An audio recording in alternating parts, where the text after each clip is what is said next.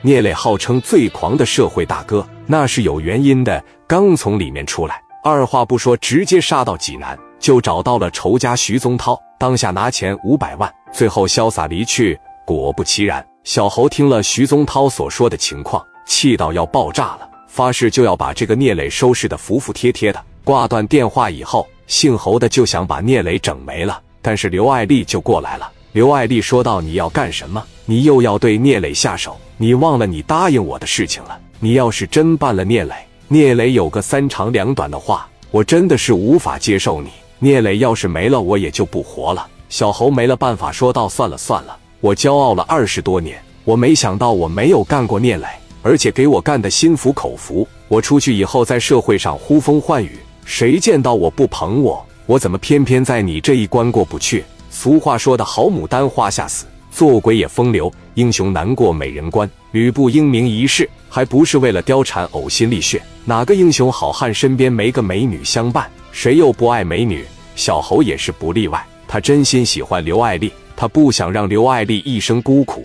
不想让刘爱丽伤心。话说这小侯也是个好汉，不强迫自己爱的人，这也是真男人。就算强行让刘爱丽跟他领证了。刘爱丽也不会幸福。小侯也是非常有格局，拿起电话就打给聂磊了。电话一接通，喂，聂磊，我是小侯，这边有点事情和你说。怎么了？是不是徐宗涛又给你打电话了？我把话放这，我就在青岛，我哪也不去。你想整我，你随便。兵来将挡，水来土掩。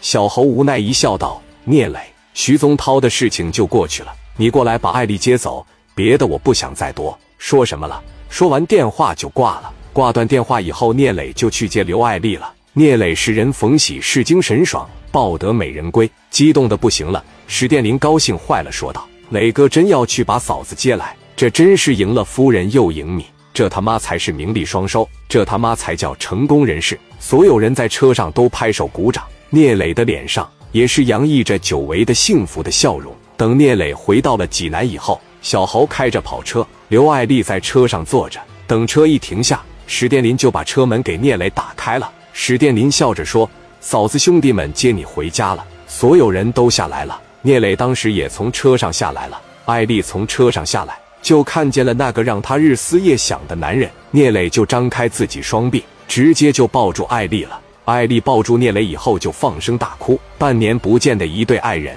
最后又聚到了一起。谁能不哭？就社会大哥聂磊的眼角也溢出了些许泪珠。刘爱丽看着聂磊说：“你知道这半年我有多想你吗？我每天晚上做梦都能梦见你。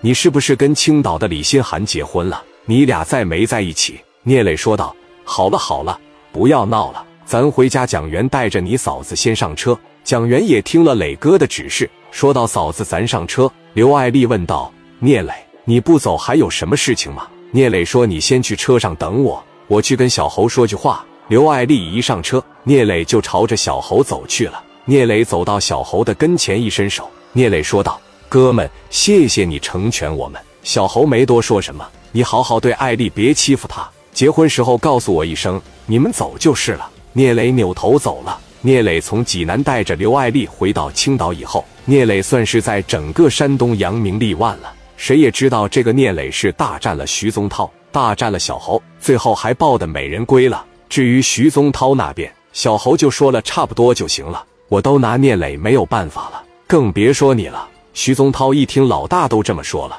他还有什么办法？这边也就不了了之了。